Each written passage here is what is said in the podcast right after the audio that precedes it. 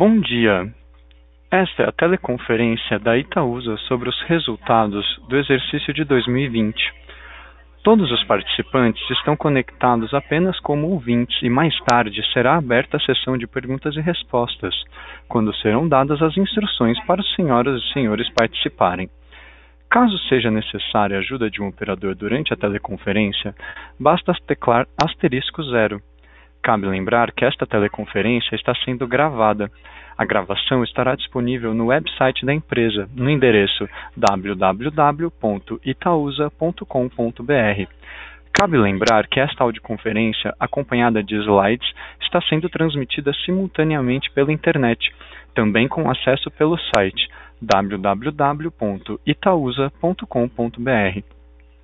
Antes de prosseguir, Gostaria de esclarecer que eventuais declarações que possam ser feitas durante esta teleconferência relativas às perspectivas dos negócios da companhia, bem como projeções, metas operacionais e financeiras relativas ao seu potencial de crescimento, constituem-se em previsões baseadas nas expectativas da administração em relação ao futuro da Itaúsa. Essas expectativas são altamente dependentes das condições do mercado interno, do desempenho econômico geral do país e dos mercados internacionais. Portanto, estão sujeitas a mudanças. Informo que, durante a apresentação, as perguntas podem ser enviadas pelo webcast e serão respondidas na sessão de perguntas e respostas.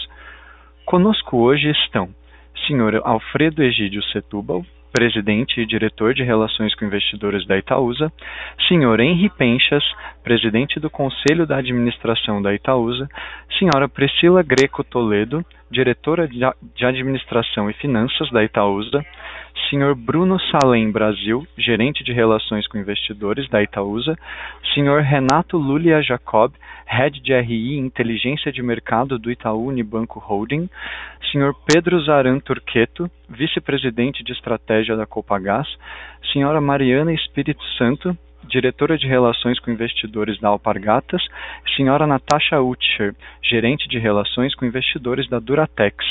Agora, gostaria de passar a palavra ao Sr. Alfredo. Por favor, Sr. Alfredo, pode prosseguir. Obrigado, bom dia a todos. É um prazer novamente estar aqui com vocês para a gente fazer a apresentação dos nossos resultados e das perspectivas eh, para este ano e para os próximos anos da Itaú.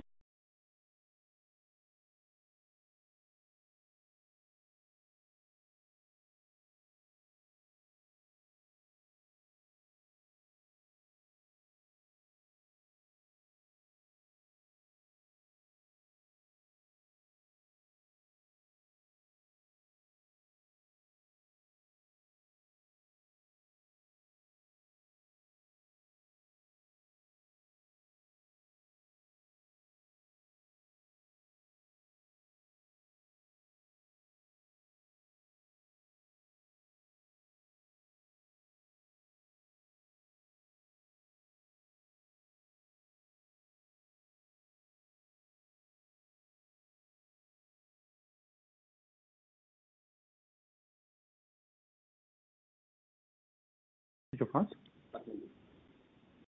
Não entendi. O que, que é. Voltou. Voltou. Tenta falar alguma coisa, Fredo.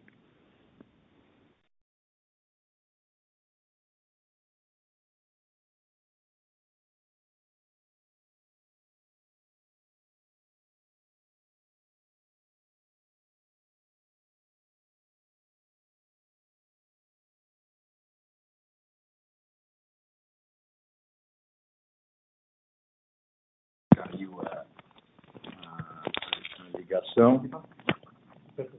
Caiu a ligação. É, estamos de volta. Estava falando sobre a nossa agenda. Temos hoje a presença aqui do Pedro Torqueto, que vai falar sobre a Copa Gás, que é um novo investimento que foi feito no final do, do ano passado, início desse ano. E no final, estamos abertos a perguntas e respostas, como foi colocado. Quem quiser já pode ir mandando perguntas pela, pelo website e também é, temos é, a alternativa de quem quiser fazer perguntas ao vivo pelo telefone, é, pode se, se cadastrando no nosso no, para fazer as perguntas. É, indo para a página 5, ambiente de negócios, é, é, nós tínhamos uma perspectiva para 2020 muito mais favorável do que nós tivemos, de fato. É, a pandemia atrapalhou bastante o nosso ano de 2020 para toda a economia brasileira, é, em função da, da, do, desse cenário adverso. Nós tivemos uma atuação do governo com, com vários planos de, de apoio à, à, economia brasileira e as nossas empresas também ah, tiveram uma série de atuações eh, referentes à sua atuação nesse, nesse, nesse ano passado. Eh, no, falando do banco, nós tivemos um, um programa de, reno, de renovação das, das, linhas de crédito. Eh, nós flexibilizamos cerca de 50 bilhões de reais em créditos aproximadamente 38 bilhões é, para pessoas físicas e 12 bilhões para pessoas jurídicas é, ao longo do ano passado, de maneira a apoiar os nossos clientes nesses momentos difíceis. É, tivemos também uma abertura e uma demanda maior por crédito nesse período, em função é, da, das empresas, principalmente, quererem uma, linhas adicionais eh, para enfrentarem esse momento mais difícil. Eh, as nossas empresas eh, industriais e o próprio banco também tiveram uma gestão de custos e despesas para para fazer frente à, à, nova realidade que se apresentava naquele início de ano. À medida em que a economia foi voltando, nós tivemos então essa demanda maior por crédito, tivemos um reaquecimento na, na atividade é, industrial na área de, de, da Duratex, com construção civil, é, retomando fortemente as suas atividades. É, isso também valeu para Alpargatas na, na, na, área de bens de consumo, é, que todos é, foram favorecidos é, por uma menor taxa de juros que o Banco Central foi reduzindo ao longo do ano e, e também pela, pela ajuda que o governo deu à sociedade é, de apoio, tanto pelo crédito como pela ajuda emergencial. É, com isso, nós tivemos um, um, segundo semestre, de um modo geral, é, tanto do setor financeiro quanto do setor industrial, bem melhor do que aquele previsto no início da pandemia, em março. tanto todas as nossas empresas tiveram uma forte aceleração das suas atividades industriais, digitais, do banco na abertura de contas e todo um processo de crescimento dos aplicativos e uso dos aplicativos por parte dos nossos clientes e também é, um, na área industrial uma forte aceleração do comércio eletrônico, é, principalmente no que diz respeito a alpargatas, é, tanto aqui no, nas operações brasileiras quanto nas operações internacional, internacionais. Além de todas essas atividades, é, evidentemente, nós tivemos uma grande preocupação com a saúde e segurança dos nossos colaboradores. É, o banco continua nos seus escritórios centrais e nas suas atividades ainda em home office, é, e na, na, na, área industrial é, também, de um modo geral, continuamos em home office na, nas, nos escritórios e as fábricas continuam operando normalmente é, a, a, partir do segundo semestre.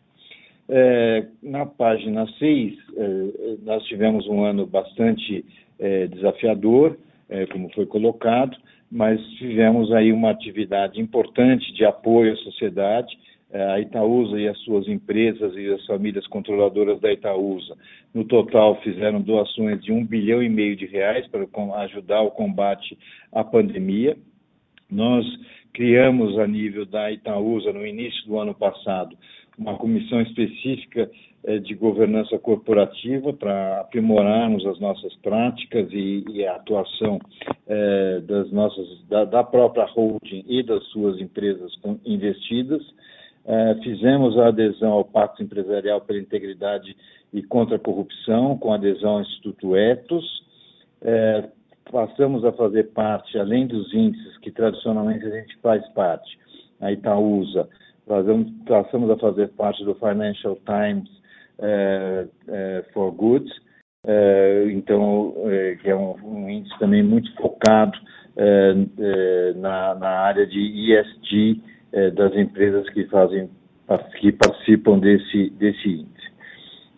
na gestão do nosso portfólio, eu acho que na página 7, eh, nós tivemos uma, falando rapidamente da atuação das nossas investidas, é, nós tivemos, no, no, caso do Itaú, um avanço significativo na nossa estratégia digital, como eu comentei, é, uma, uma, grande abertura de contas e novos aplicativos e, e, e tudo mais.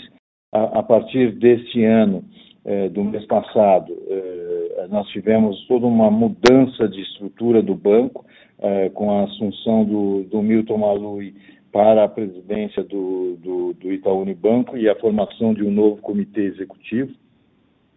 É, no caso da Alpargatas, é, nós fizemos desinvestimentos importantes de negócios que não eram relevantes e não eram foco da companhia é, para, para o seu crescimento futuro. É, focamos muito em Havaianas e principalmente na estratégia digital de Havaianas, tanto no Brasil é, quanto no exterior, e a Itaúsa aumentou a sua participação no capital da, da, da Alpargatas é, com, com a compra de ações ao longo do ano passado, aumentando a nossa participação. A Duratex tivemos uma evolução muito importante da cultura corporativa, é, investimos muito no, no, no, nos, nos, nossos negócios e na eficiência da, da companhia. É, continuamos os nossos investimentos na área de celulose é, com o projeto da LD é, Celulose, celulose solúvel, que deve entrar em operação é, daqui a um ano. É, não paramos o investimento, o investimento está no prazo, continua sendo feito e a gente acredita que será inaugurado no, dentro do cronograma é, previsto. Fizemos a integração da Secrisa o ano passado, que é na área de cerâmica plana, é, que nós adquirimos a Secrisa, que é dona da marca Portinari, no final de 2019, é, e fizemos toda a integração da Secrisa com a Ceusa ao longo do ano, com a captura de sinergias importantes é, que faziam parte do projeto é, de, de, de, integração. A NTS continua operando normalmente, é, com um retorno bastante estável e um fluxo de caixa e de operações bastante constante, não tendo sido afetada pela, pela sua, nas suas operações pela pandemia. No slide 8, a gente tem, então, a partir deste ano, um investimento eh, realizado na Copagás, eh, que adquiriu a Liquigás da Petrobras, um processo de privatização. Eh, o Pedro está aqui conosco e vai detalhar todo esse investimento ao longo da, da, da, dos próximos minutos aí, que, que nós vamos passar a palavra para ele. Temos a, a, a mudança de, da reestruturação societária feita pelo Itaú Unibanco, com a cisão da sua participação na XP é, Inc. É, com isso, é, a, a, Itaúsa passará, a, a, quando for aprovado pela, por todas as autoridades, uma participação de 15% no capital da XP, que passará a ser um investimento direto da Itaúsa, o segundo maior investimento da holding, depois o Itaú Unibanco, passará a ser a, a XP, com, na nossa visão, com um potencial muito grande de geração de valor para os nossos acionistas. Indo para a página 10, para entrar em destaques financeiros das nossas eh, investidas, eh, no, começando pelo banco, eh, onde a gente viu uma carteira de crédito crescendo 20%, destaques maiores para a carteira de veículos e micro e pequenas empresas, é, trabalhamos bastante na redução de custos é, para, a, a, para a atuação do banco nesse momento é, e, como comentei, tivemos um grande, uma grande atuação na transformação digital, com, com uma abertura muito grande de contas correntes, de aplicativos. É, compramos uma empresa de tecnologia, Zup, é, com, com, e com isso a gente atingiu um número de engenheiros e equipes de tecnologia de 3.764 pessoas adicionais é, no ano passado, entre a ZUP e as próprias contratações da Unibanco, de maneira que a gente possa acelerar todo o investimento e desenvolvimento na área de sistemas é, e de aplicativos e na nossa transformação é, digital ao longo do, de, desse ano e dos próximos. É, em termos de resultado, nós tivemos uma queda de resultados, como era esperado, em função da pandemia e da redução da atividade econômica ao longo do ano passado. Nós tivemos um, uma queda de resultados de, de 2019 para 2020 de aproximadamente 27%, em função de uma menor atividade da economia e de um aumento de provisionamento para perdas de crédito é, que nós esperamos que, que, que, que, o nível de provisionamento que foi feito é, seja suficiente para, para enfrentar a, esse final de crise apresentado aí ao longo do ano passado. Nossa carteira de crédito é, cresceu 20%, houve uma demanda muito grande de, da carteira de crédito, é, principalmente por parte de pessoas jurídicas, pequenas e médias empresas, e também é, um crescimento é, importante na, na, na, na, área de veículos e de crédito imobiliário também, onde o banco vem é, focando maior, mais a sua atuação. Indo para o slide 11, no caso da Alpargatas, como eu comentei, a gente teve um, um, um, um foco muito grande na área digital, no, no comércio eletrônico, tanto no Brasil como no exterior. É, o crescimento da receita foi muito importante em todo o Brasil e no exterior também, é, de, da, de, vendas de, de Havaianas. É, nós fizemos um, uma gestão de capital, é, concluímos a venda dos nossos ativos na Argentina, é, também é, fizemos uh, o desinvestimento na, na, no, nas operações da Mizuno, que era fabricante que nós fabricávamos de artigos esportivos, vendemos essa operação. E hoje basicamente a Alpargatas está focada nas operações de Havaianas, tanto no Brasil quanto no exterior, e nas operações da Oscar na, na linha de, de moda. O resultado foi praticamente estável em relação ao ano passado, 450 milhões de reais, e a, nós tivemos uma queda é, pequena do EBITDA é, também em função desse, desse momento mais difícil. O segundo semestre foi um semestre, um semestre já bem melhor, o último trimestre também, e esperamos que ao longo desse ano a gente continue numa tendência bastante positiva de resultados e geração de caixa para a companhia, tanto nas suas operações no Brasil quanto no exterior. Na página 12, o destaque é para a Duratex. É, a Duratex é, teve um, um, ano excepcional, é, principalmente a partir de junho, quando retomou as atividades mais fortemente.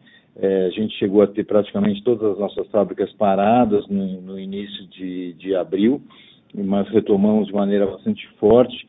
O setor de construção civil retomou muito fortemente as suas atividades ao longo do ano e com isso a gente teve um, um, uma operação bastante saudável, ganhamos market share em todos os segmentos de atuação da companhia, é, uma forte geração de caixa é, e os, os, resultados cresceram aí é, de um ano para o outro de maneira bastante é, significativa, aí quase que dobramos o resultado de 2019 para 2020 e a geração de caixa também foi muito forte é, ao, ao, longo do, do, do, ano passado, com uma geração de caixa aí de 1 bi e 300 milhões de reais praticamente. Também estamos otimistas com a continuidade da operação da Duratex nesse ano. Acreditamos que, que, é, que o nível de atividade é, para o setor de construção civil continuará bastante aquecido, é, então estamos bastante otimistas aí com, a, com, o desempenho da companhia também em 2021. Na página 13, destaque para a NTS, é, a NTS continua é, com a sua operação bastante normal, tivemos um crescimento de 6% na receita é, líquida, é, tivemos um recebimento de, de, de proventos para, é, para Itaúsa de 230 milhões de reais, é, o lucro líquido da companhia saiu de 2.200 para 2 bilhões e meio, com crescimento de 14%, é, e, o, e, os recebimentos do ano passado foram 10% acima dos resultados é, recebidos no ano anterior. Então, isso foi basicamente as operações e os destaques das nossas empresas, que tiveram um segundo semestre bastante positivo e entram é, no ano de 2021, tanto o banco como as nossas empresas industriais, num ritmo bem melhor e bastante positivo é, para esse ano. Indo para a página 15, falando dos, dos resultados da, da, da, da Itaúsa, nós divulgamos um resultado recorrente de 7 bilhões e 220 milhões no ano passado, uma queda de 26% eh, no, no, no, ano, principalmente eh, em função da queda de resultados do Itaú Unibanco, eh, em função da, da, do maior eh, provisionamento para perdas de crédito e uma menor atividade, de um modo geral, da, da, das operações do banco. Encerramos com um patrimônio líquido de 57 bilhões de reais e uma dívida líquida de 1 bi e 400. nós, indo para a página 16, nós vemos a dívida líquida da Itaúsa, nós temos é, duas emissões de debêntures que foram feitas ao longo dos últimos anos para fazer frente aos investimentos é, que, que nós temos na NTS e agora esse ano emitimos uma nova dívida para fazer frente ao investimento na Copa Gás. É, é, aqui nós temos os custos, a primeira emissão foi 106,9% CDI, essa emissão desse ano, CDI mais 2,4% por 10 anos. Então, uma dívida bastante longa num preço que, num custo que nós consideramos bastante atrativo. E no quadrinho embaixo à direita, nós podemos ver como é que está o fluxo é, de amortização dessas debêntures, é, iniciando o ano que vem é, com 400 milhões da primeira emissão que foi feita para a compra da, da NTS. Na página 17, é, nós temos aqui a, a, a, toda a parte de, de dividendos é, pagos e recebidos. É, o ano passado houve uma limitação por parte do Banco Central é, no, nos dividendos que podiam ser pagos pelas instituições financeiras. Portanto, nós recebemos bastante menos dividendos do Itaú Unibanco do que no exercício anterior e, portanto, a nossa prática de distribuir todos os dividendos recebidos pelo banco eh, foi mantida, eh, mas mesmo assim houve uma queda de, de, de, de, de dividendos e nós distribuímos 25% do, do, do, nosso resultado em dividendos e foi a totalidade de dividendos recebidos pelo, pela Itaúsa do, do Itaú Unibanco isso gerou uh, uma queda do nosso dividend yield, uh, mas mesmo assim o dividend yield para o, o ano passado ficou em 5,5%, que é bastante bom quando comparamos com a taxa de juros uh, da Selic. No mercado de capitais, nós temos um, um investimento, os nossos investimentos somam 127 bilhões de reais, é, o valor de mercado da Itaúsa no final é, do exercício era em 99 bilhões de reais, o que mostra um desconto de 22,7% em relação à soma das partes.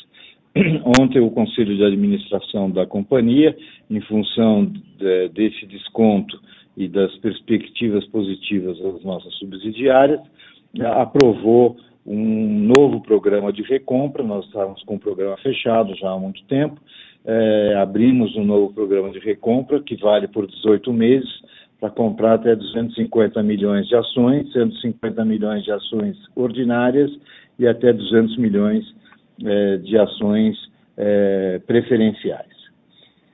É, na página 19, é, nós continuamos com a evolução da nossa base de acionistas, atingimos 886 mil acionistas no final do ano passado, esse número já está acima de 920 mil acionistas esse ano. É, estamos lançando aqui nos próximos dias um novo website da Itaúsa para atender melhor as demandas desses, desse novo investidor eh, da, da, das nossas ações, com muito mais informações, com muito mais ferramentas, simuladores de, de proventos, de históricos, enfim, um website bem mais fácil de atuação, eh, que a gente entende vai suprir bastante das necessidades da, dos nossos eh, acionistas. Também estamos aumentando a nossa presença nas redes sociais, é, da, da, da, Itaúsa também, é, de maneira que a gente possa é, incluir mais conteúdo e dar mais informações para essa nossa grande base de, de acionistas que nós temos atualmente. É, encerrada essa parte, eu passaria para o item 4 da, da nossa apresentação, que é a apresentação pelo Pedro Toqueto, que é o vice-presidente de estratégia da Copagás, que vai dar um panorama é, do investimento e da história da Copagás e desse investimento que foi feito é, para a aquisição da Liquigás. Pedro, está tá com você a palavra. Obrigado, Alfredo. É, bom dia a todos. É, meu nome é Pedro Zana Turqueto. É, como o Alfredo já apresentou, sou VP de estratégia da Copagás. É, seguindo aqui a apresentação, no slide 22, é, eu vou tentar resumidamente aqui explicar um pouco da nossa história. É, a Copagás é uma empresa que até a entrada do Itaúsa tinha um único acionista, que era o Grupo Zaré. É, o Grupo Zaré tem um braço de mídia é, que atua no setor de televisão, rádios e sites no Centro-Oeste, mais especificamente no estado de Mato Grosso e Mato Grosso do Sul, e um braço de energia, é, no qual o principal ativo do grupo é a Copagás.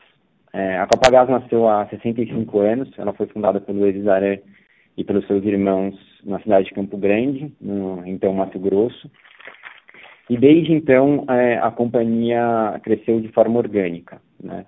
Um setor que tiveram é, diversas é, aquisições ao longo do tempo, os concorrentes tiveram bastante aquisições. É, a Copagás permaneceu de forma resiliente, é, crescendo organicamente por todo esse período. É, no, no ano de 2019, é, com a possibilidade de, de é, da, da, venda, da privatização da Liquigás pela Petrobras, é, a companhia se preparou para receber um investimento, é, tivemos, enfim, diversas conversas e, e, a família optou por fazer esse investimento junto à Itaúsa, por haver aí um alinhamento não só de princípio, mas também um pensamento de longo prazo. Tá? É, a, a, companhia tinha 9% de market share é, até o dia 23 de dezembro é, de 2020 e a partir dessa aquisição passamos a ser líder no mercado de distribuição de LP é, no Brasil. No slide 23 eu vou tentar explicar brevemente é, o que, que, a companhia faz é, e qual é o, o nosso negócio. É, aqui nesse gráfico a gente tem a parte de logística primária e de logística secundária, que é o ramo de atuação da, da Copagás. Então, basicamente, nós temos plantas, que nós chamamos de plantas primárias, que ficam perto das refinarias. É, hoje, a totalidade das refinarias aqui são da Petrobras no Brasil. Nós pegamos o, gás de LP por duto dessas refinarias, internalizamos nas nossas bases primárias, que fazem ou transbordo para nossas bases secundárias, que estão é, longe das refinarias, estão em Goiás, Cuiabá, Campo Grande.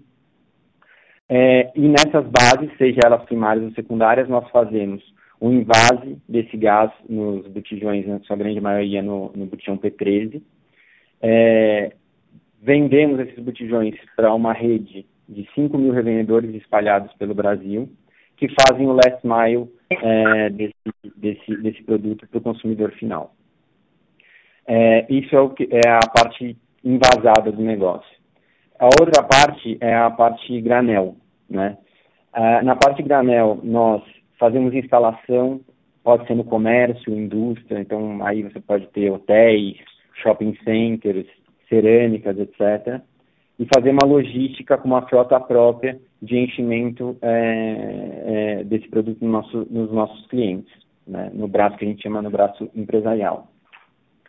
Então, o nosso negócio ele tem um quê de infraestrutura, que são essas grandes bases ligadas por duto é, no, nas refinarias da, da, nas refinarias, é, um quê de retail, que é esse, esse relacionamento com 5 mil é, revendedores que nós temos é, no país, e um quê de logística, que é distribuir isso da forma mais eficiente é, por, por, todo o Brasil. No slide 24, é, eu mostro é, os números da Copagás pré-aquisição. Nós chegamos no ano de 2020 a 9% do market share, é, o que nos colocava como a menor das maiores ou a maior das menores no, no é, a menor das maiores ou a maior das menores no, no, no, landscape ali competitivo. É, a, a, empresa mais próxima a gente para cima tinha 19% do market share. Vendemos cerca de 660 mil toneladas no ano de 2020, sendo que 76% disso em vazado e o restante em granel.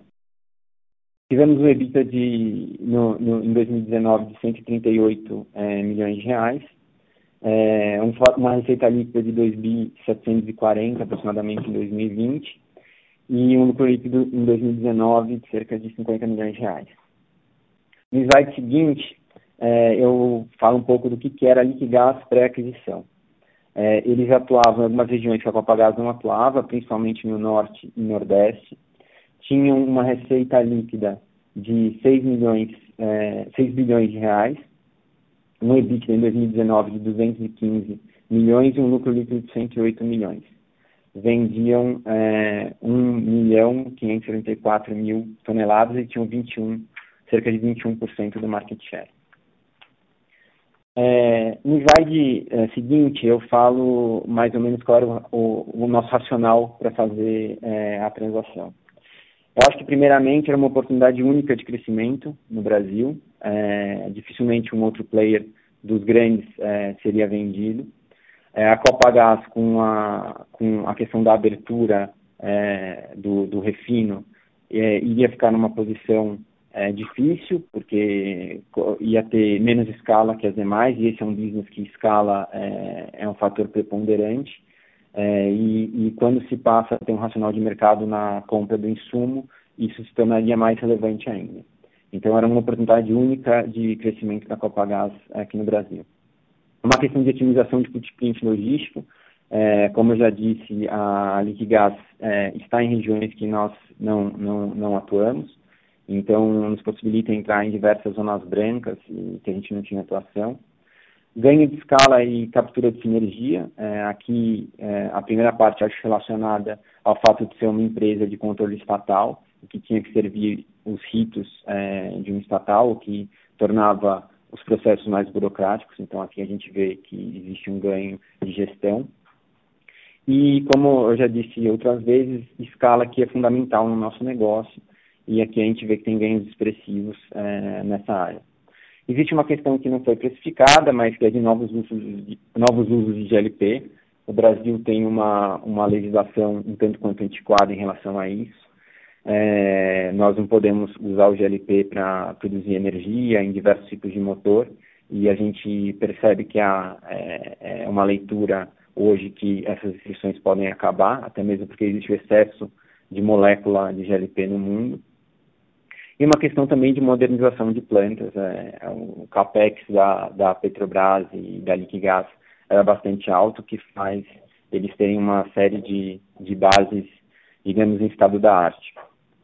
É, no slide seguinte, eu falo um pouco do que, que vai ser a Copagás e Liquigás pós-aquisição, o que, que são as empresas combinadas. É, a gente é, com 660 mil toneladas que a Copagás é, vendia, somado a 1 milhão 574 que a LIT vendia, a, a Copagás e Liquigás conjuntamente teriam 2 milhões 234 mil toneladas vendidas no ano de 2020. Ocorre porque, por questões concorrenciais, nós tivemos que fazer investimentos pontuais na, na empresa. A aquisição foi feita junto com a Nacional Gás Butano, que é nosso concorrente. Posteriormente, vai ter uma venda é, de ativo ainda para a Fogás. E nós vamos investir é, 348 mil toneladas, o que vai trazer uma empresa combinada que vende 1 milhão 886 mil toneladas de GLP por ano. Isso nos torna líder de mercado, com 25,2% é, é, do market share nacional. No slide seguinte, eu quis trazer alguns grandes números aqui do que, que é a, a, do que, que vai ser essa nova companhia. Essa companhia tem, nasce com 5 mil revendedores, é, esses revendedores muitas vezes têm mais de um ponto de venda, então, é, o que nos leva a ter 15 mil pontos de venda no, no, no, no Brasil. É, 10 milhões de residências atendidas todo mês, 4 botijões entregues por segundo, mais de 30 mil empresas atendidas, mais de 90 mil empregos diretos e indiretos gerados, cerca de 8 bilhões é, em faturamento, 1,6 bilhões é, bilhão em impostos é, recolhidos, líder de mercado no Brasil e a maior distribuidora de GLP na América Latina e uma das maiores do mundo. É, o resultado da empresa combinado em, em, no slide seguinte, é, a gente traz os números combinados da, das empresas sem os desinvestimentos, né, é, no ano de 2019 comparado com o ano de 2020. A gente vê que houve um, um acréscimo de volume, principalmente ligado aos hábitos de consumo durante a pandemia, é, o fato de as pessoas consumirem mais em casa levaram que o GLP fosse mais consumido. Uma receita líquida das duas companhias combinadas em cerca de 8 bilhões e 800 mil, 8 bilhões e 800 milhões de reais. Um EBITDA combinado em 2019 de 353 milhões e um lucro líquido de 157 milhões. É, no slide 30 eu falo sobre a, as principais alavancas de sinergia desse processo. É, nós temos bases que estão lado a lado, que operam com ociosidade, então existe aqui é, uma questão de footprint logístico, que significaria 27% e melhora da logística, então vocês possam, podem imaginar que o nosso caminhão que saía para fazer 10 entregas com acréscimo de cliente, no mesmo raio de atuação vai fazer 20, 30 entregas. Uma questão de SDNA, que representa 37% do, do, do, da sinergia. É a parte de compras, né? Existia um, uma preocupação muito mais é, se o fornecedor tinha CND, se o fornecedor estava compliance com as regras é, é, de uma empresa estatal, do que de fato é, fazer a melhor negociação para a empresa. Então, nesse contrato a gente tem aí um ganho de 25% a parte de TI com cerca de 9% e a parte administrativa é, com, com alguns excessos em aluguel, etc., que responderia a 2% da, da sinergia. É, do ponto de vista é, macro, né, de, de, de, qual é o nosso foco principal, é, uma vez é, realizado o nosso dever aqui de casa de construir essa sinergia, é trabalhar o GLP como uma fonte de transição energética. Né? Hoje o GLP ele chama gás liquefeito do petróleo, mas ele não precisa ser é, oriundo unicamente do, do, petróleo, ele pode vir também do gás natural e existe também refinarias de bio-GLP. E apesar de ser, na sua grande maioria, um combustível fóssil, ele é um combustível fóssil de combustão limpa. Então, ele tem uma combustão é, é, muito mais é, benéfica para ao meio ambiente do que, por exemplo, o óleo diesel é, a, e a gasolina. E a gente entende que esse vai ser um energético de transição, que vai nos levar do mundo de combustíveis fósseis para um mundo de energia renovável. E, e a gente quer estar nesse pace e, e fazer investimentos nessa linha. Né? Então, acho que é, é, é, é o que nos está, é, é a nossa linha condutora dos nossos próximos investimentos. É, eu passei alguns números para vocês, o, mais de 30 mil empresas, mais de 10 milhões de residências, é, e aqui vocês podem imaginar a base de dados que a gente pode extrair desses clientes e levar ou outros produtos é, energéticos ou, ou soluções mais eficazes para os clientes. Então, é a questão de data vai ser algo, vai, vai estar no nosso foco também nesse, nesse período. E a parte de verticalização de, de, de GLP. O Brasil hoje é, produz cerca de 70% do GLP que consome e, tem, e importa 30%. A gente tem um déficit de, de infraestrutura para essa importação. Hoje, para se ter uma ideia, é, se você importa um GLP, você tem que é, é, um navio com 50 mil toneladas ele tem que descarregar no porto de Suape porque não consegue entrar é, no porto de Santos é, porque não tem calado suficiente. É, você tem poucas refinarias que atendem o Nordeste, um grande consumo. Então, a nossa verticalização na cadeia, é, principalmente nessa questão de infraestrutura de portos de recepção, é, estão no nosso, no nosso radar de médio prazo. No slide seguinte e último, eu falo um pouco, eu, eu aterrizo um pouco as ide essas ideias e, e, falo quais são os nossos nosso dever de casa aqui no, no, no curto prazo, né? Então, acho que primeiro essa captura de sinergia.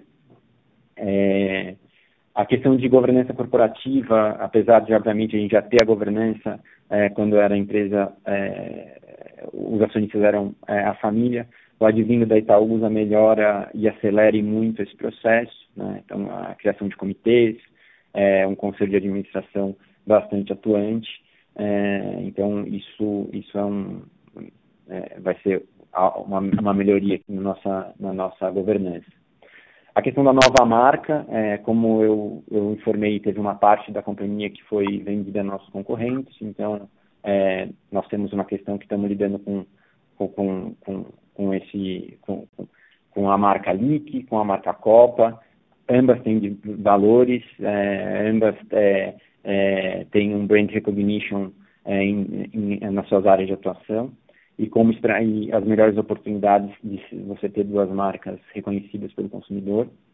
A questão de transformação digital, que eu já toquei aqui, é, nessa questão dos, é, dos dados que a gente vai, vai coletar e da facilidade que os nossos clientes vão ter para contratar os nossos serviços e a busca por novos fornecedores de GLP. Né? Hoje, esse mercado é quase que suprido exclusivamente pela Petrobras. A Copagás, o ano passado, foi a primeira companhia que foi buscar fora do sistema Petrobras é, é, o, o, produto. Então, a gente estabeleceu uma relação com a YPFB da Bolívia, é, o que nos facilitou muito a logística, principalmente no Centro-Oeste que você tinha que levar o gás de Paulínia, de Duque de Caxias até Cuiabá, e a gente hoje busca ir em Santa Cruz de la Sierra, que é muito mais próximo. É, começamos, é, tivemos também um relacionamento com a YPF, que é a, é a estatal argentina, e seguimos aí na busca de, de novos fornecedores com esse mercado que a tendência é que ele venha a ser, a, a ser aberto para iniciativa privada. Então, é, eu acho que basicamente é isso e eu passo a, a palavra aqui de volta para o Alfredo. Muito obrigado.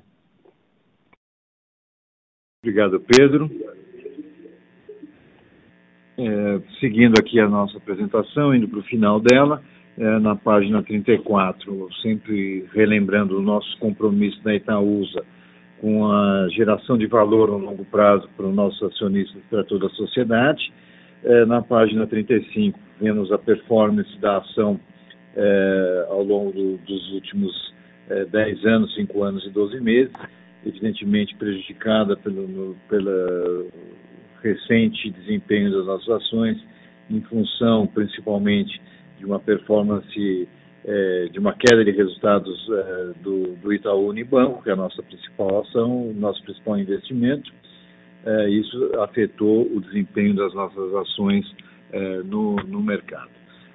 Para encerrar, lembrando na página 36, no slide 36, é, o, o, que a gente considera os nossos diferenciais é, para investimento nas nossas, é, nas, nossas, nas nossas ações. A gente tem procurado fazer um investimento mais ativo do nosso portfólio. Temos uma própria área própria de M&A e, e com monitoramento de todas as oportunidades que aparecem, e, e no, no, mercado. É, temos um portfólio bastante diversificado, atuamos de uma maneira bastante consistente dentro das nossas investidas através dos seus conselhos de administração junto com os nossos sócios, procurando sempre ter uma sustentabilidade, uma perenidade desses negócios. Nós investimos com uma visão de longo prazo. essas empresas todas que nós participamos são detentoras de marcas muito fortes e são normalmente líderes nos seus uh, mercados, uh, o que é bastante importante na nossa visão, uh, marcas eh, fortes e relevantes e, e, liderança nos seus mercados.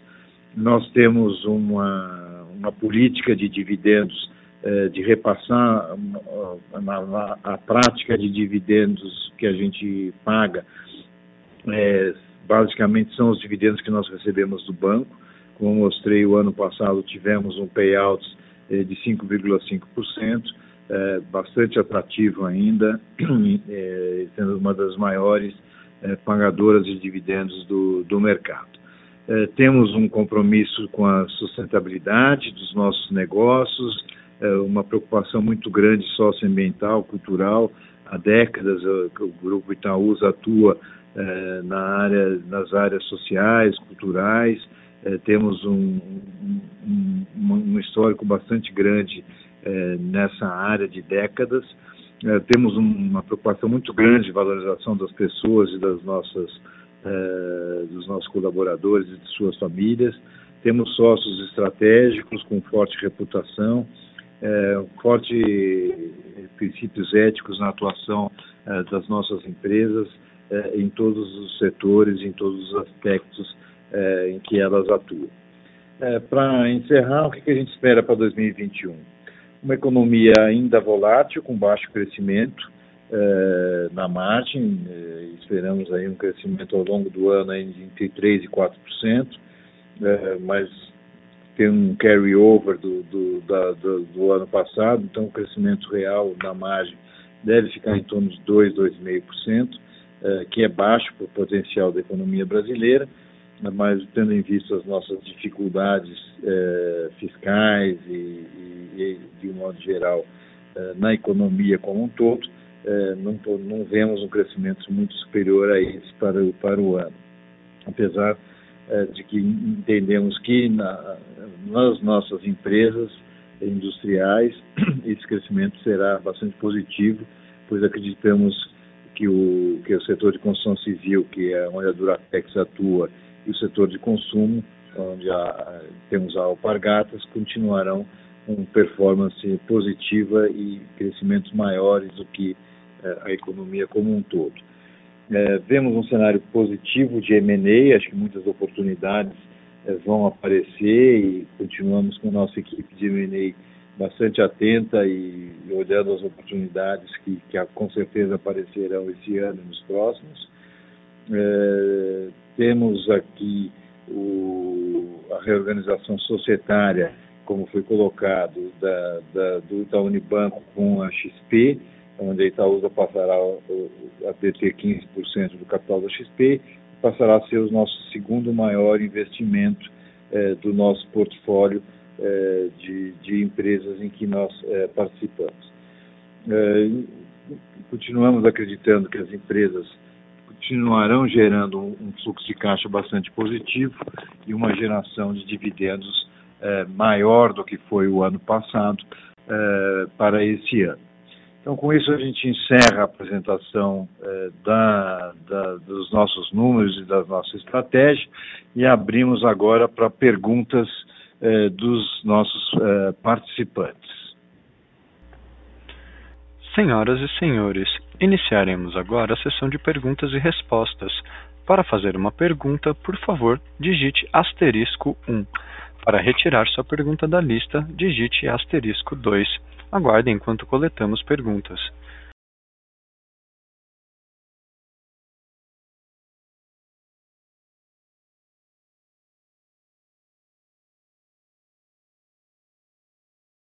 Nós temos perguntas que vieram da, da, pela web.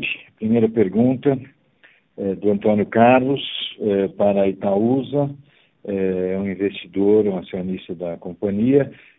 Pergunta: a Itaúsa sempre pagou ótimos dividendos, todavia no ano passado e neste ano houve uma sensível diminuição. Por quê? Quais as perspectivas futuras.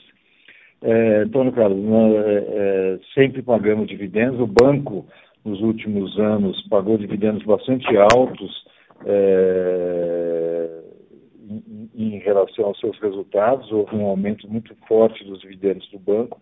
A prática da Itaúsa, em termos de dividendos, é repassar para os acionistas todos os dividendos que a gente recebe do banco, retendo os dividendos que nós recebemos das outras uh, empresas para fazer frente às despesas da holding uh, e, eventualmente, investimentos, uh, como fizemos, por exemplo, o ano passado, aumentando a nossa participação em, em, na, na, na Alpargatas, onde nós compramos mais ações da companhia.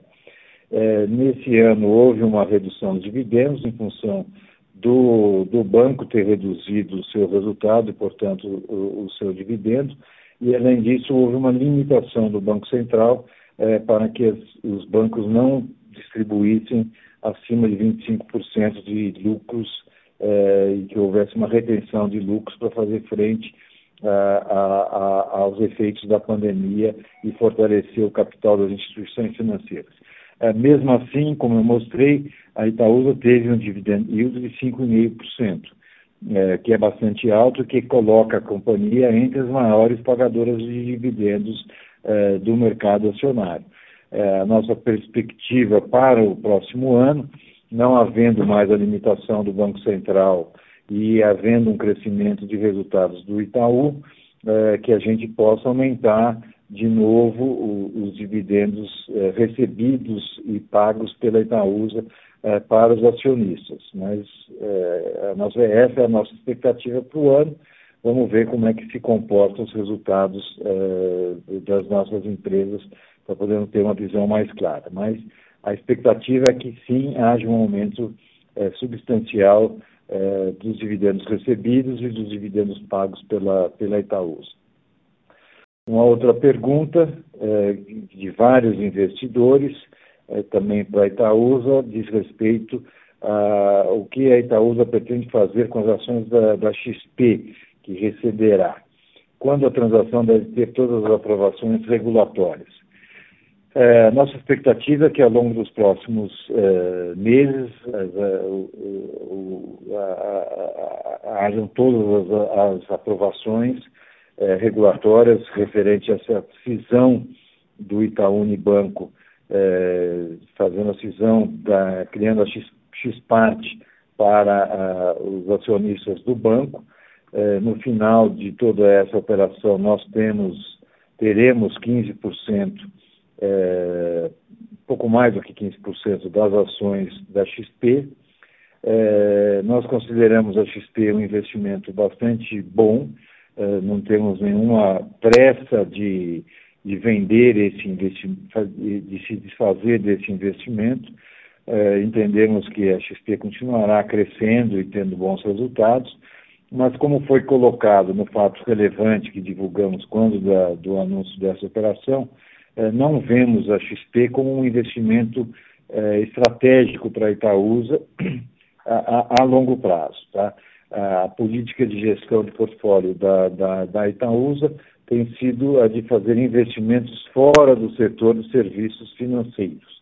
Então, a perspectiva ao longo dos próximos anos é que a gente vá reduzindo gradativamente esse investimento eh, e fazendo outros investimentos, ou pagando dividendos, ou fazendo recompra de ações, ou pagando dívidas que a gente tem emitido eh, para fazer frente ao ao, aos investimentos que nós temos realizado, como eu mostrei é, durante a apresentação. É, neste momento, não há nenhuma discussão ou nenhuma alternativa da Itaúsa fazer a mesma operação de, de fazer uma cisão e de distribuir as ações da XP para os seus acionistas. A ideia é que essas ações fiquem com a Itaúsa e que ela administre essa posição ao longo dos próximos anos, é, como eu disse, é, reduzindo a sua participação e usando esses recursos para outros é, investimentos do seu portfólio. Temos agora uma pergunta acho que da, da web. Por telefone. Por telefone, por favor. Pode passar para as pessoas que queiram fazer perguntas por telefone. A nossa próxima pergunta vem de Jason Molin, da Scotia Bank. Por favor, Jason, pode prosseguir. Bom dia, Alfredo, Henry e a todos os presentes. Obrigado, obrigado por a apresentação. Ah, vocês podem compartilhar a visão da Itaúsa sobre como barulho sobre intervenção governamental y acciones relacionadas a gestión de compañías controladas por el gobierno pueden impactar los mercados los cuales Itaúsa tiene su mayor investimento en el sector financiero y en otros sectores también. Obrigado. Obrigado, Jensen. Prazer em falar com você. Obrigado pela sua participação aqui conosco. É, do ponto de vista das empresas que a gente participa, nós não estamos vendo nenhuma é, intervenção é, maior do governo é, na, na, nas nossas atividades. Né? É, o que a gente tem visto, uma atuação mais forte e mais presente do Banco Central na regulação do, do mercado financeiro, é, com o Open Banking, com o PIX, com incentivo é, para que as fintechs e outras empresas é, novas que vêm surgindo é, no setor de meios de pagamento, cartões de crédito, é, o Banco Central tem incentivado esse aumento da concorrência.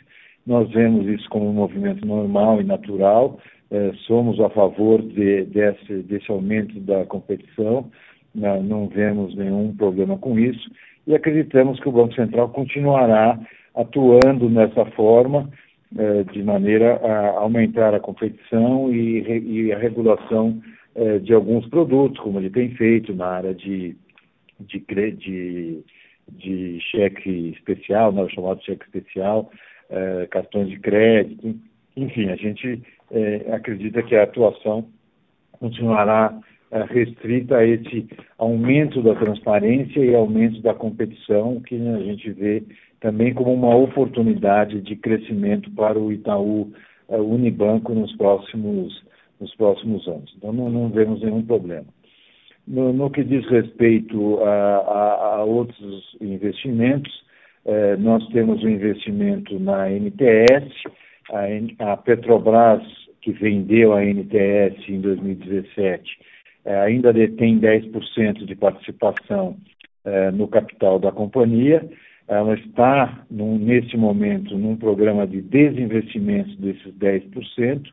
A NTS já mostrou interesse em participar dessa transação e, e nós acreditamos que a Petrobras continuará no processo de desinvestimento dessa participação, até porque há um compromisso com o CAD da Petrobras de reduzir a sua participação no mercado de gás natural.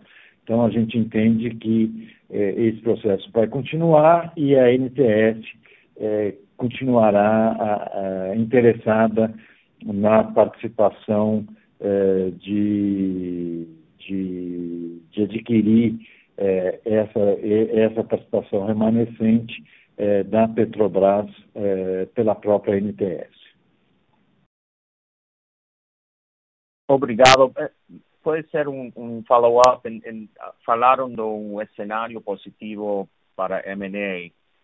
Uh, os accionistas deben esperar que a Itaúsa seja mais activa na busca de investimentos em portfólio para diversificar mais, ou especialmente com o aumento da incerteza na economia brasileira. Obrigado. Jason, é, a gente continua uh, atento às oportunidades uh, que tem uh, para nós aumentarmos as, a, a, nossa diversificação do portfólio. É claro que o banco sempre continuará sendo uma, a maior participação. O banco é uma empresa muito grande e nós temos uma participação extremamente relevante de 38,5% do banco. Então, é, é natural que a, a Itaúsa continue tendo na, na, na, no seu investimento no Itaú Unibanco eh, de longe, a maior participação e o maior investimento eh, do nosso portfólio. Eh, nesse momento, com, a, com a vinda futura aí nos próximos meses do investimento da, na XP, oriundo dessa decisão do banco, a participação do banco vai cair um pouco em relação àquilo que a gente tem mantido em torno de 90% de participação mas a gente acredita que essa participação do banco voltará aí ao longo dos próximos anos é, a ser em torno dos 90%, pelo crescimento de resultados, pelo tamanho que o banco tem é, no, nosso, no nosso portfólio. É, dito isso, nós vamos continuar sim olhando alternativas de investimento para a, continuarmos a aumentar a participação de outras empresas no nosso, no nosso portfólio. Como eu comentei na, na, na pergunta, na primeira na pergunta anterior aqui sobre o que a gente pretende fazer com ações da XP, é, a gente vê é, possibilidade de desinvestimento da XP ao longo dos próximos anos e um dos usos desse desinvestimento pode ser é, algum investimento novo ou no mínimo pagamento das dívidas é, que nós criamos em função dos investimentos já realizados ou que venham a ser realizados aí, é, no futuro. Então, continuamos, é, sim, olhando investimentos. É, nós estamos no Brasil, continuamos olhando investimentos apenas no Brasil. É, sabemos e conhecemos e sabemos administrar essa volatilidade da economia e da política brasileira. Então, acho que é normal, a gente sabe disso, e vamos continuar procurando ativos que efetivamente gerem valor para os nossos acionistas. Acho que temos mostrado isso nos investimentos que nós fizemos ao longo dos últimos anos e dos próprios desinvestimentos que a gente fez também, né, o fechamento da Itautec, a venda da L. Queiroz. Eu acho que os investimentos todos que fizemos na NTS, na Alpargatas, agora na Copagás, uma nova dinâmica na Duratex, tem mostrado a nossa capacidade de fazermos investimentos que gerem valor eh, para os acionistas e se encontrarmos oportunidades eh, que, eh, que, que, possam gerar valor para os acionistas, vamos fazer investimentos.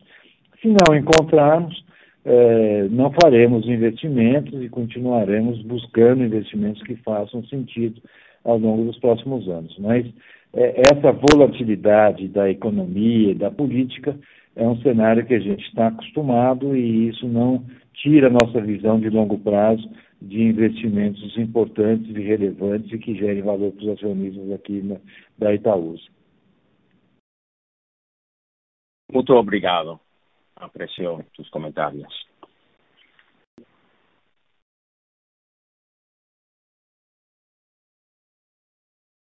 Acho que podemos voltar. Temos mais perguntas da, da de pessoas na, no telefone ou seguimos com as perguntas da web? A nossa próxima pergunta vem pelo telefone, é de Tiago Batista, do Banco UBS. Por favor, Tiago, pode prosseguir. Opa, uh, bom dia a todos. Uh, eu tenho um follow-up, na verdade, uh, Alfredo. Você comentou aqui um pouco sobre o potencial desinvestimento da XP no médio prazo. Uh, a ideia, quando e se isso ocorrer, o que fazer com esses recursos? Vocês imaginam que isso vai ser distribuído ou vocês poderiam usar isso para fazer outras aquisições, dado o tamanho da XP? Uh, ser aquisições relevantes. o meu ponto é tentar entender o destino do potencial recursos que vocês uh, devam receber no médio prazo uh, quando vocês desinvestirem na XP? Obrigado, Tiago. É, veja, é, nós é, temos, como eu coloquei, não vemos a XP como um investimento estratégico na política de diversificação da Itaúsa nos próximos anos. Mas vemos a XP como um grande investimento no curto e médio prazo para Itaúsa. Então, nós temos interesse, sim, em manter a participação na XP por um tempo, e temos interesse também no médio prazo de ir reduzindo ao longo do tempo essa participação. É, a gente vê quatro usos, vai, essencialmente, para esse, esse, esse capital que será gerado em função é, dessa venda. Podemos reduzir é, a nossa dívida, pagando. É, a Itaúsa não, não, ela distribui muito, ela não tem um caixa é, suficientemente grande para fazer frente à dívida que nós é, assumimos é, com a compra da NTS, da Copagás e de eventuais outros investimentos que a gente possa fazer é, no curto prazo. Então, uma parte desses recursos poderão ser usados, se a gente não renovar essas, essas dívidas, poderão ser usados para a redução do endividamento. Uma outra, um outro uso possível é, ser investimentos novos que a gente veja é, que façam sentido fazer com o capital próprio e não com o capital de terceiros.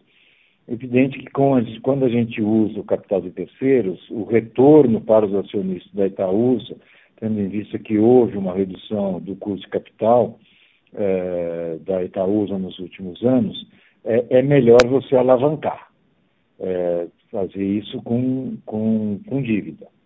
É, mas pode ter, eventualmente, um, uma oportunidade em que isso não necessariamente seja verdade, a gente possa usar esse capital oriundo da venda de ações da XP para outros investimentos. É, um terceiro uso é, seria é, nós aumentarmos a participação, eventualmente, em empresas que a gente já tem participação, como, por exemplo, Alpargatas, tá certo? Duratex, é, enfim, é, são usos que a gente pode fazer também. Um outro uso que, que, que a gente vê é recompra de ações. É, nós a, aprovamos ontem, na reunião do Conselho, a abertura de, um, de uma de recompra de ações para a tesouraria da companhia de 250 milhões de ações, é, 50 milhões de ações ordinárias, 200 milhões de ações preferenciais. Primeiro, porque a gente entende que o desconto nesse momento já é um desconto excessivo. E segundo, que a gente vê eventualmente a, o mercado aumentando esse desconto.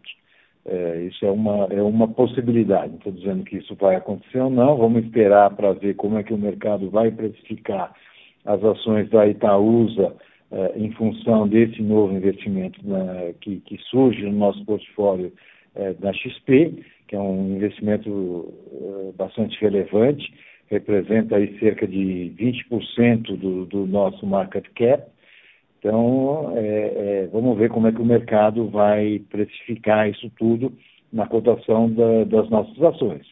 Dependendo de como ficar, acho que uma das alternativas muito interessantes para os acionistas da Itaúsa é que a companhia recompre as suas ações é, com um, um, desconto bastante interessante. Então, essa é uma alternativa.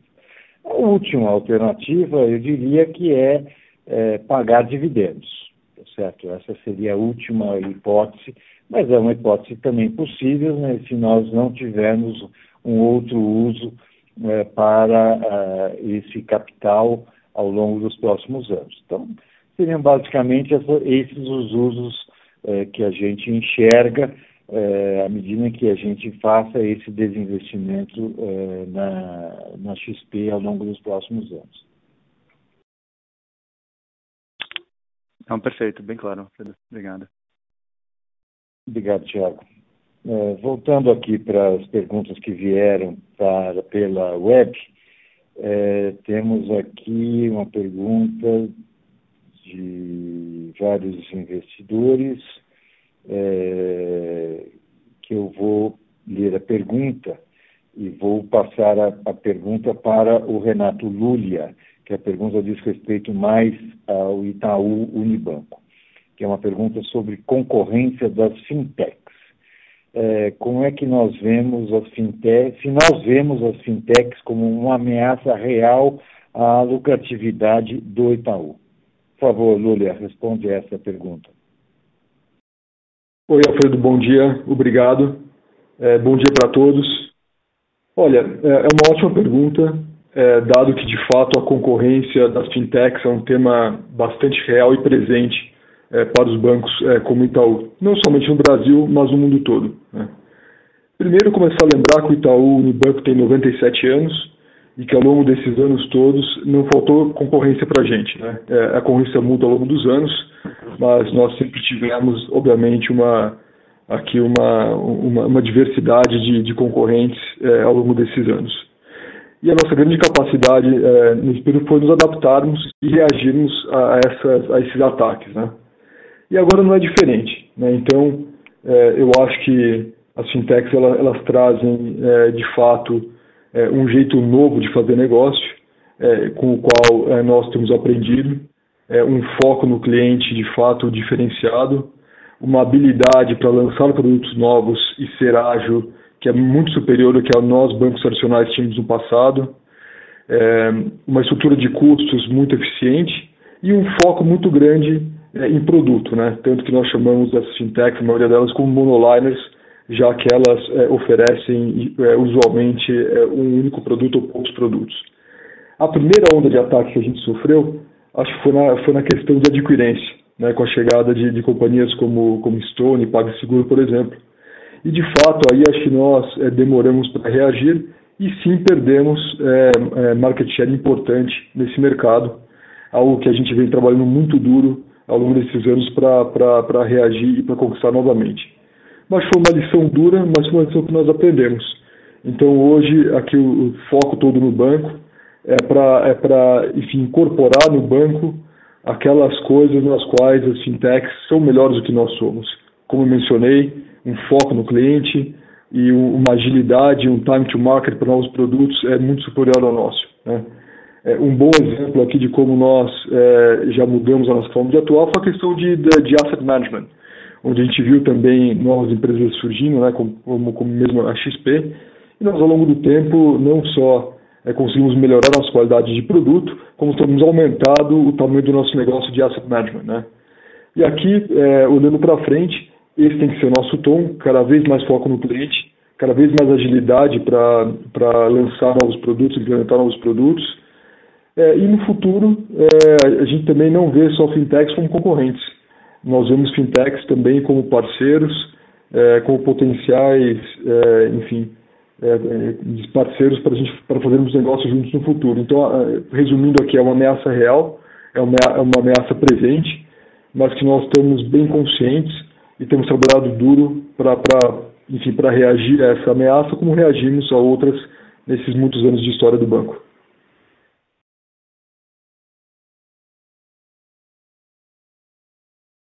Obrigado, Renato. Temos uma outra pergunta aqui vindo pela web, é, que eu vou passar para o Pedro responder. É, pergunta de alguns é, acionistas também. Qual é o, qual o, o, aumento de dividendos esperado com a combinação de negócios da Copagás e Liquigás após a captura das sinergias? É, eu acho que é, nesse primeiro ano, nesses primeiros anos, é, a prioridade é reduzir a alavancagem da, da, da, companhia. Óbvio que existe uma expectativa de pagamento de dividendo, mas a prioridade é de redução de alavancagem.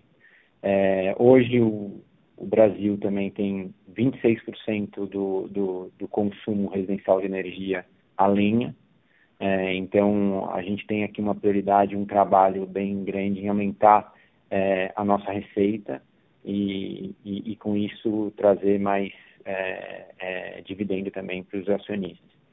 Então, acho que basicamente é isso. A nossa expectativa com, com a advindo do sinergia é priorizar a redução da alavancagem. Obrigado, Pedro. Acho que temos perguntas é, ao vivo aí pela, pelo telefone. Acho que podemos passar para o telefone de novo. Ok. A nossa próxima pergunta vem de Yuri Fernandes, do JP Morgan. Por favor, Yuri, pode prosseguir.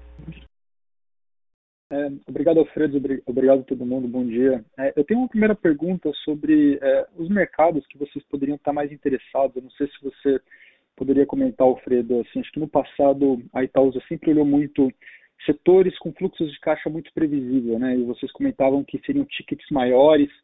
E eh, a dúvida que eu fico é se agora com a Liquigás e a Copagás vocês já não estariam com uma exposição que vocês consideram suficiente no setor de energia e talvez o, a Itaúsa buscasse, não sei, novos investimentos em outros setores, né? Então, se você puder comentar assim, se você não puder dar os nomes dos setores, saúde, sei lá, qualquer setor assim, pelo menos dá um pouco de previsibilidade para a gente, assim, se continua essa tese de fluxos de caixa muito previsíveis, tickets muito grandes, assim, só para a gente ter um pouco de ideia aonde vocês poderiam ter um pouquinho mais de interesse. E a segunda pergunta é sobre a estrutura de capital. Eu acho que você já falou bastante, Alfredo, sobre a questão da XP, usar talvez pequenos investimentos para pagar dívida, fazer buyback. Ficou super claro. É, só sobre capital de terceiros, a dúvida que, que a gente fica aqui assim, é assim, vocês poderiam usar mais dívida para essas aquisições. É, por que, que eu estou perguntando isso? Porque, assim, embora a alavancagem seja super baixa, né, eu acho que tem espaço de alavancagem muito grande para Itaúsa, é, eu lembro de algumas conversas com vocês, assim, do fato de ser uma holding, talvez vocês não, gostar, não, não gostarem tanto de se alavancar, é, apesar do custo da dívida ser super baixo. Então, assim, tentando entender, assim, se existe algum limite que vocês se sentem um pouco mais confortáveis, até porque grande parte do fluxo de caixa de vocês depende do fluxo de dividendos do Itaú, que é um, que é um ente regulado. Então, só para entender um pouquinho assim, como que vocês veem a estrutura de capital na questão da dívida, tá? Se existe um limite que seria um pouquinho mais confortável para vocês. Obrigado. Obrigado, Yuri. É, obrigado pela participação, pela pelas perguntas. É, respondendo à primeira pergunta, é, em relação a, a setores sim, nós continuamos bastante focados em setores é, que têm uma forte geração de caixa. Não, não, estamos, nesse momento, olhando nada muito diferente disso. É, acho que setores é, que a gente tem interesse nesse momento, é, que a gente tem olhado, é o setor de saneamento, que a gente vê bastante oportunidade de crescimento nos próximos anos com o novo marco regulatório e também com o setor de saúde. É, a gente tem olhado algumas alternativas, não encontramos nada ainda que a gente entendesse que fosse é, no preço adequado e com a perspectiva adequada. Então, assim, nesse momento são os setores que a gente tem olhado com mais, é, com mais atenção.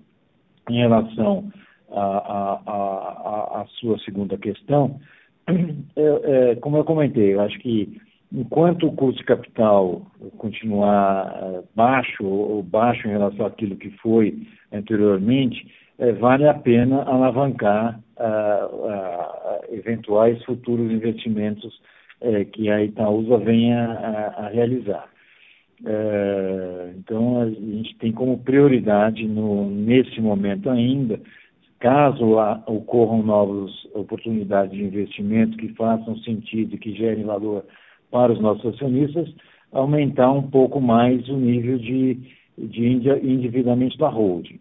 Como você colocou e nós temos colocado, nós não temos a intenção de uma grande alavancagem na holding, é, porque ela depende dos dividendos, muitos mercados são regulados, enfim.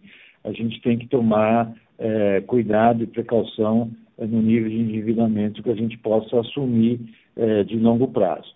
É, mas a gente entende que ainda há um espaço para é, alavancar um pouco mais a holding, caso seja necessário, ao longo dos próximos anos. Tá?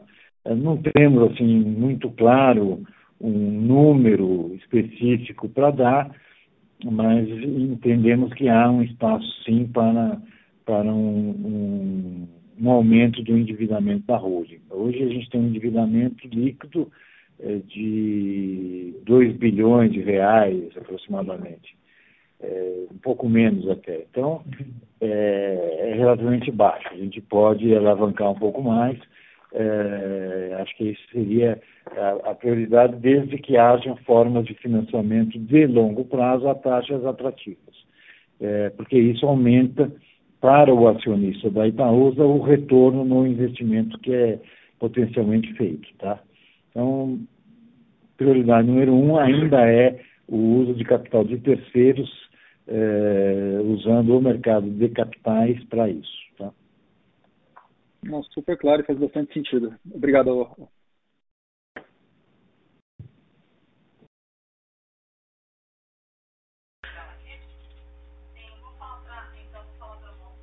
Encerramos neste momento a sessão de perguntas e respostas. Gostaria de passar a palavra agora para o Sr. Alfredo para as considerações finais. Por favor, Alfredo, pode prosseguir. Obrigado a todos. Infelizmente, a gente tem algumas perguntas ainda a serem feitas.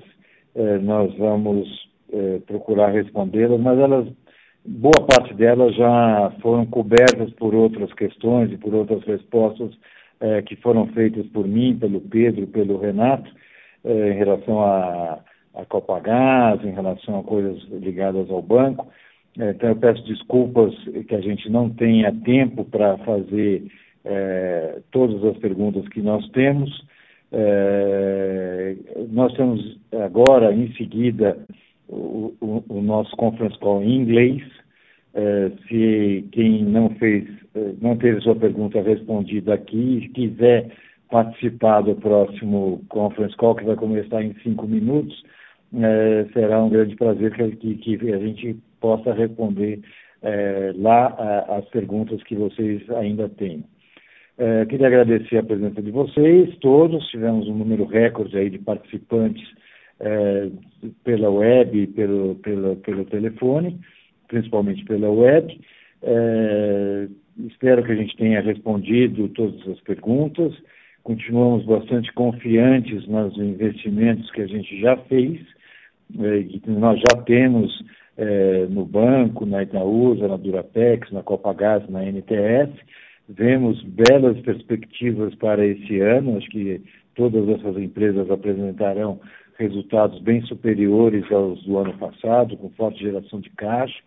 Temos a expectativa de recebimento maior de dividendos e, portanto, repassar principalmente dividendos eh, recebidos do banco para os nossos acionistas. Estamos bastante atentos a eventuais novas oportunidades, mas sempre com a premissa de criação de valor para os acionistas a longo prazo. acho que, os, como já comentei, os investimentos que fizemos se mostraram bastante positivos nesses últimos anos e esperamos continuar com esse track record de bons investimentos que gerem valor, que gerem caixa, que a gente possa crescer essas empresas que a gente participa né, usando ela como base para crescimento do, do, do, dos nossos investimentos.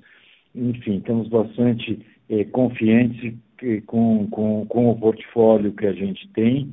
É, estamos animados com, a, com o recebimento de ações da XP, que nós vemos como um, um bom investimento, mas que podemos usá-lo para desinvestir ao longo dos próximos anos, como a gente comentou, e diversos opções de uso que a gente tenha para esse investimento. Enfim, acho que estamos num momento muito bom, teremos um bom ano, não tenho dúvida disso, é, e espero que contar com a presença de vocês no nosso próximo conference call, é, falando dos resultados semestrais é, da Itaúsa para todos os nossos mais de 900 mil acionistas da, da companhia que nos coloca como uma das maiores, se não a maior empresa em número de acionistas ativos é, do setor privado na Bolsa de Valores é, aqui no Brasil, na B3. Obrigado a todos, bom dia, espero que tenha sido útil a nossa apresentação e aqueles que quiserem são convidados agora em três minutos para entrarem no nosso conference call em inglês. Obrigado. A conferência da Itaúsa está encerrada. Agradecemos a participação de todos e tenham um bom dia.